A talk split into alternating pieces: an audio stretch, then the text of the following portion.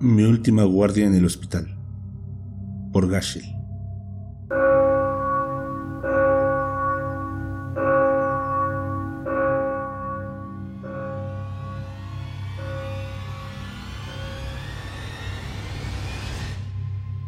Mi nombre es Uriel y soy del Estado de México.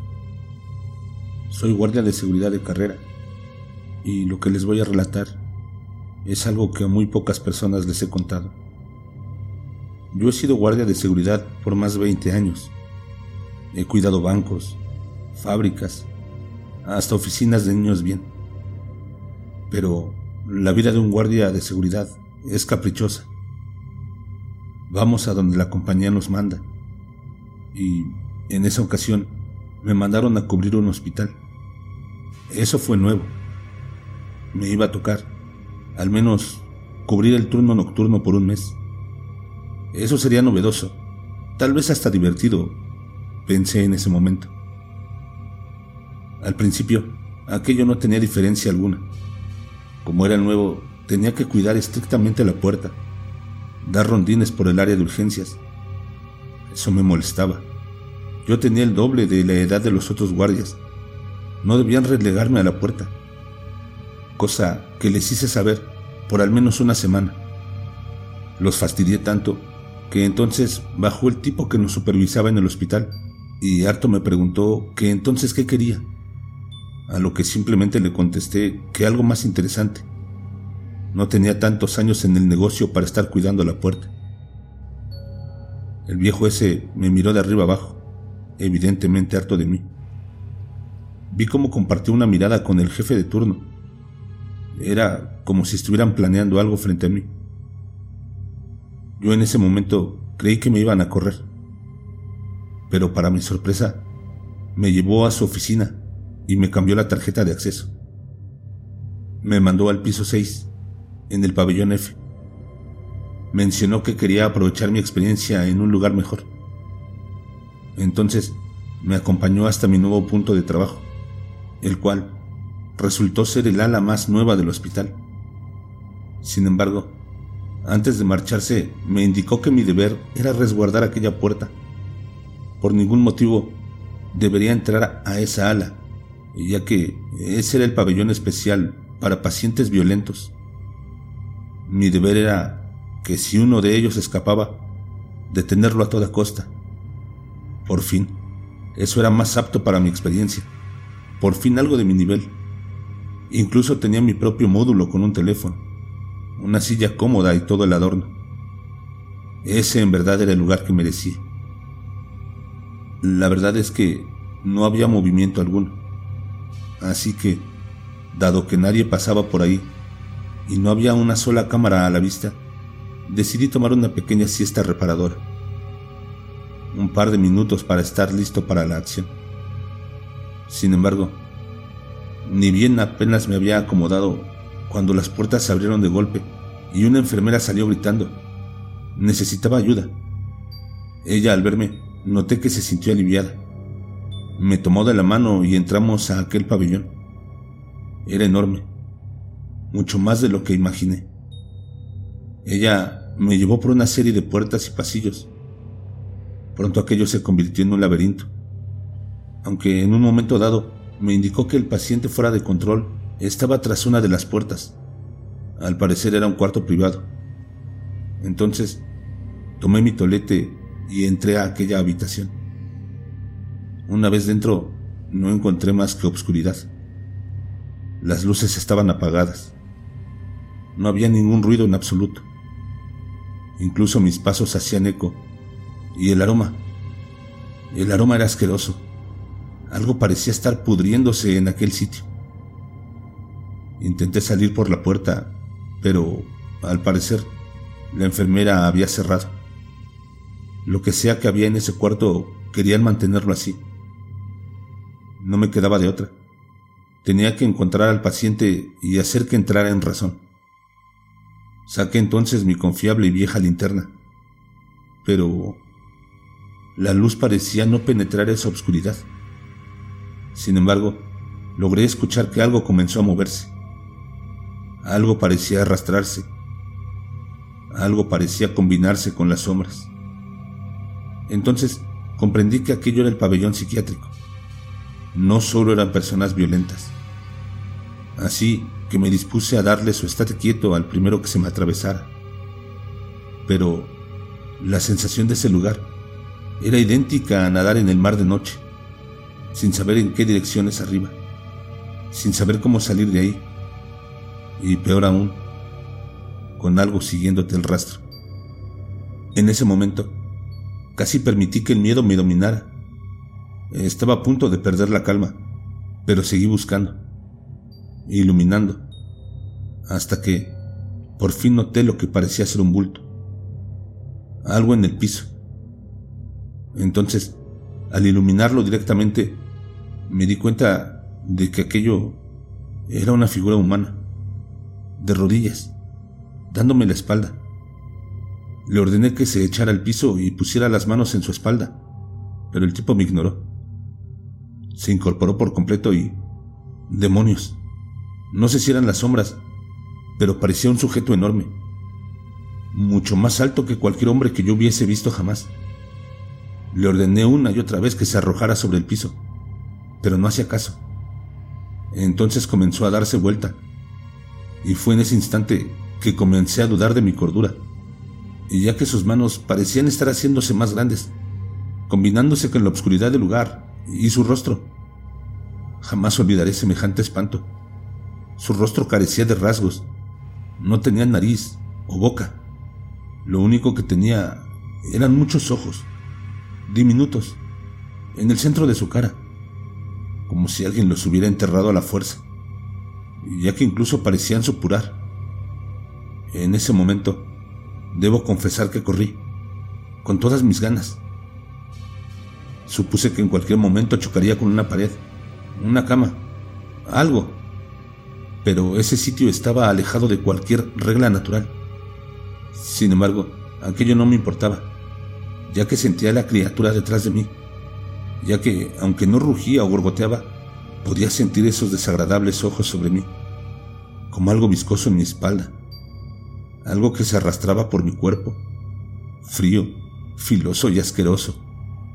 Corrí con todas mis fuerzas hasta que mi linterna iluminó lo que parecía ser una puerta. No dudé ni un segundo en atravesarla a toda velocidad para después cerrarla. Mis manos temblaban, pero aún así encontré el seguro de la misma y atiné a asegurar la puerta. Creí que estaba a salvo, que encontraría unos segundos de paz pero estaba muy lejos de la verdad, debido a que en ese momento de nuevo percibí esa terrible sensación. Algo me estaba mirando, pero, aunque similar, era distinto. No era uno, sino varias sensaciones por todo mi cuerpo. Eran varios ojos de muchas direcciones mirándome. Por desgracia, aquello no era todo, ya que comencé a escuchar un ruido extraño era ligeramente rítmico. Entonces levanté mi linterna de nuevo, temblando de miedo, y lo que vi se quedará conmigo para siempre. Aquello era un ser que parecía haber sido humano alguna vez, pero ahora era más como una mancha, con figura humana que se arrastraba con uñas y dientes mientras me miraba con un par de ojillos deformes en la coronilla de su frente. Al principio creí que solo eran grotescos, pero noté que esa mano larguirucha con la que se arrastraba penetraba el concreto. Definitivamente no quería sentir aquello sobre mi piel, pero eran al menos media docena de aquellos bultos espantosos. Así que como pude, viendo un lugar libre entre aquellas criaturas, logré escapar de una pieza. Nuevamente corrí por aquel sinsentido de piso hasta que llegué a lo que parecía ser una estación de enfermeras abandonadas. Ahí no se escuchaba nada. No sentía nada. Parecía que, si al menos no había salido de aquella pesadilla, tenía un pequeño respiro por el momento. Entonces me escondí, en un rincón de la estación con mi linterna apagada, temblando de miedo, pero tratando de encontrar razón sobre aquello. Pero no lo tenía salvo que recordé que un compañero un día me dijo que se había perdido en una fábrica que pronto se convirtió en una especie de piso de oficinas. Recuerdo haber pensado que me tomaba el pelo, pero ahora no sabía, no entendía, pero tenía que salir de ahí. Entonces me levanté poco a poco, tratando de no hacer ruido alguno, de no llamar la atención en medio de esa locura, y por fortuna, no sentía ninguna de esas atroces miradas, y por primera vez en mucho tiempo comencé a rezar. Le pedí a mi Dios que me sacara de ahí. No había sido tan mala persona, no merecía estar ahí entre esos monstruos. Yo no era uno de ellos. Así, en medio de mis plegarias, pude sentir de nuevo aquella mirada. Pero esta vez era demasiado cercana. Era demasiado grande. Volté con mi linterna y al alumbrar tenía aquellos malditos ojos sobre mí. Así que decidí que si era mi momento, no podrían decir que moriría como un cobarde. Me aventé hacia él gritando de miedo, tratando de golpearlo, de asustarlo, o tal vez trataba de que aquello terminara. Solo recuerdo que vi directamente a ese ojo infectado de venas rojizas y me caí fuertemente. El golpe me aturdió. Comencé a ver luces. Sí, luces. E incluso a mi supervisor que me manoteaba furioso. Yo no entendía. ¿Qué estaba pasando? Solamente alcancé a entender que me gritoneaba algo acerca de no poder dormir en el trabajo, que era un bueno para nada. Traté de explicar la pesadilla que era el pabellón F. Intenté decirle con palabras acerca de aquel sitio, pero solo logré que se riera de mí. Me afirmó que yo estaba muy mal, o que había tenido una pesadilla a mitad del trabajo. Yo negaba con la cabeza. Pero entonces, él pateó la puerta del pabellón F, y este estaba totalmente vacío. Era mucho más pequeño que hace unos momentos y estaba apenas en construcción. No había nada, absolutamente nada. Me habían puesto ahí para fastidiarme, para que les dejara en paz. Estaba completamente confundido, perdido. Creí que había perdido la cabeza. Como pude, terminé mi turno con aquella locura aún en mi mente, siendo el reír de todos los demás. Y cuando iba saliendo del hospital, la vi. Vi a aquella enfermera. Podría jurar que era la que me había pedido ayuda y ahora estaba por subirse a un auto, mientras la muy cínica me sonreía. No sé qué pasó, si fueron los humos del hospital, si en verdad me perdí en un agujero infernal, pero en ese momento decidí que sería mi última guardia nocturna.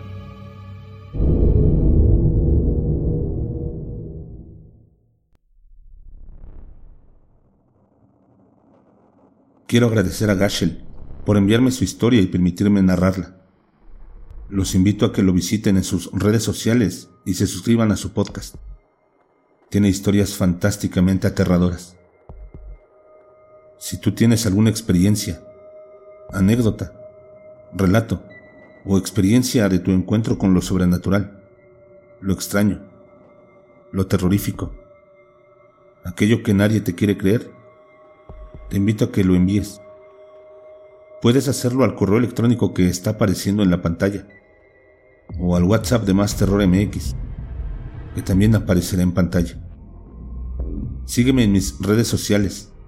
Estoy en Facebook, Instagram, Twitter y TikTok como Más Terror MX.